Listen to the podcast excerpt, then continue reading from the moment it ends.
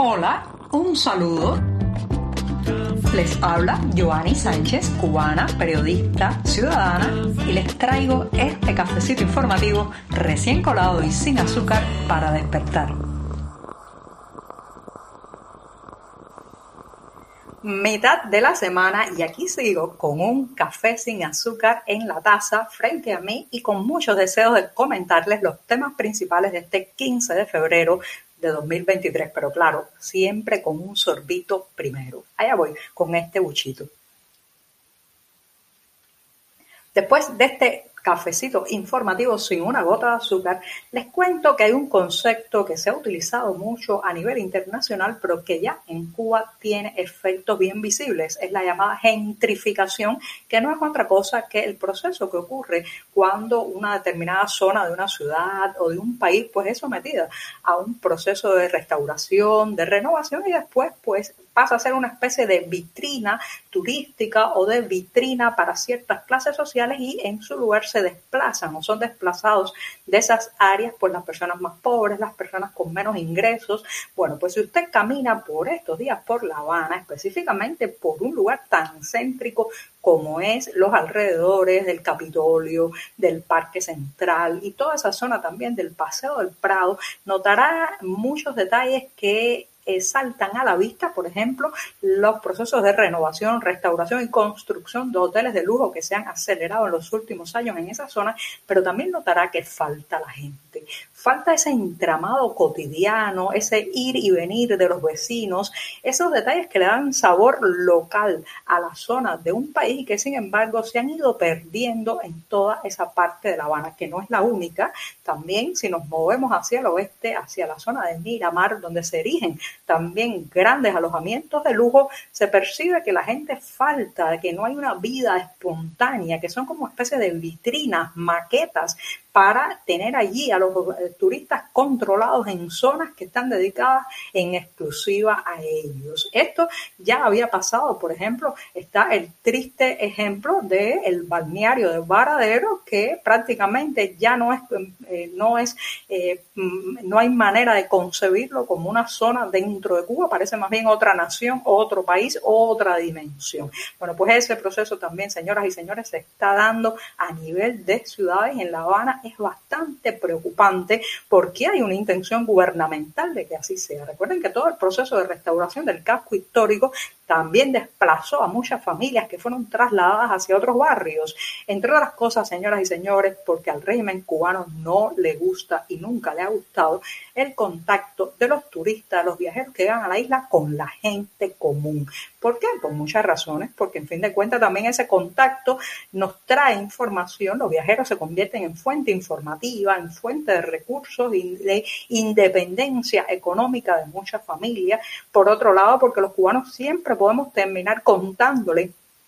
a estos visitantes los detalles eh, de la vida en la isla que el régimen no quiere que se sepan y muchos, muchos otros detalles más que siempre nos han considerado desde arriba ciudadanos de segunda, tercera o quinta categoría. No confían en nosotros, no creen que nos merecemos caminar por esas calles restauradas, alojarnos en esos hoteles y bueno, pues todo esto forma parte del proceso de gentrificación agrupado desde el oficialismo con el beneplácito de la cúpula partidista y los jerarcas del Partido Comunista en Cuba. Así que si usted camina por estos días por La Habana Vieja, la zona alrededor del Capitolio y siente que falta la gente, no está equivocado. Poco a poco se han ido desplazando también y se está convirtiendo esto en una zona de atrezo, fanfarria para los ojos de los turistas.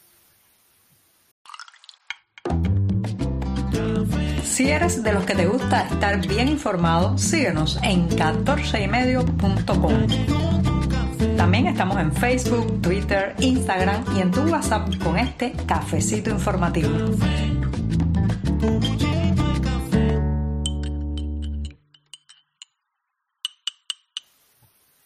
Los rusos están de regreso en Cuba y no solamente, no solamente en la foto de familia con los dirigentes del Partido Comunista, no solamente en las alianzas ideológicas de cara a enfrentarse con las democracias occidentales, sino que también están tomando posición en la economía, en los sectores claves. Por ejemplo, el Central de Jatibonico, el Central Uruguay de Jatibonico en la provincia de Santi Espíritu está ya bajo gestión de una empresa rusa que está desembarcando allí con sus propios empleados, incluso eh, los antiguos trabajadores de este ingenio azucarero no saben si podrán retomar su empleo, si podrán tener espacio en eh, la nueva distribución de eh, laboral de este central Uruguay porque eh, simplemente Rusia ha llegado también con su propio personal que está ahora mismo siendo instalado en el cercano Hotel Sasa que también ha cerrado sus puertas para cubanos para darle espacio a estos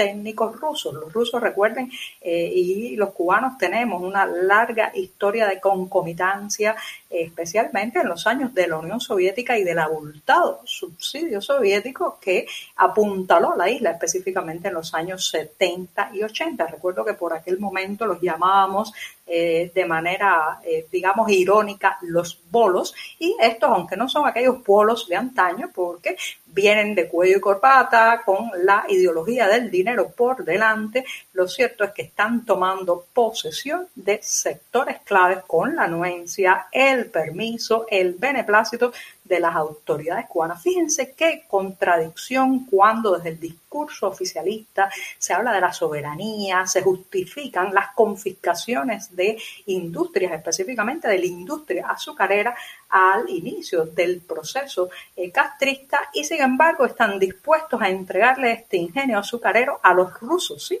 A los lejanos rusos.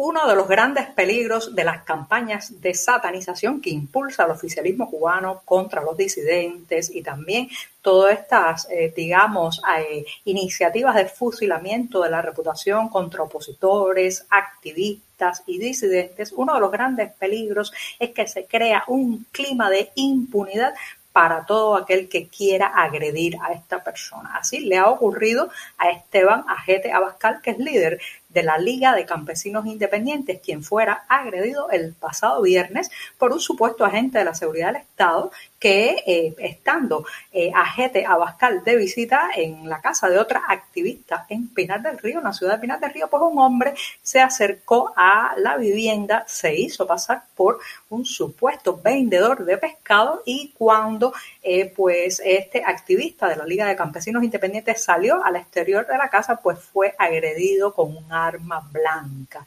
Esto, sin lugar a dudas, está rodeado de, digamos, la impunidad que llevan todo tipo de actos de agresión, confrontación y vulneración física de todo aquel que piense diferente al régimen. Esto es muy peligroso y lamentablemente, aunque se extiende por todo el país, en las zonas eh, de los pequeños pueblos, en las ciudades de provincia, pues eh, estos agresores se sienten más envalentonados para atacar a los activistas, eh, propinarle golpes, incluso heridas, como ha sido el caso de Ajete Abascal. Del lado del oficialismo, el silencio, porque claro, después que crean el clima de violencia, de rechazo contra estos opositores, no quieren mandar a parar las agresiones. Lamentablemente es así, hay que cuidarse mucho porque lo sucedido a Esteban Ajete Abascal puede estar ocurriendo en cualquier parte del país con la anuencia del propio oficialismo.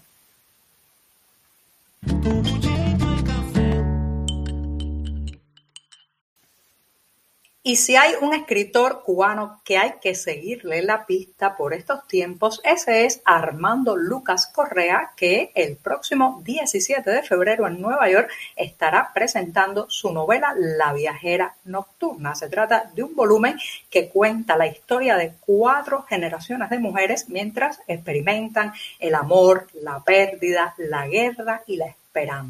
El Centro Cultural Cubano de Nueva York está invitando a todo aquel que quiera acercarse al lanzamiento de este libro y los detalles del lugar y la hora los pueden encontrar en la cartelera del diario digital 14 y medio. Y con este anuncio de la viajera nocturna me despido hasta mañana jueves. Muchas gracias.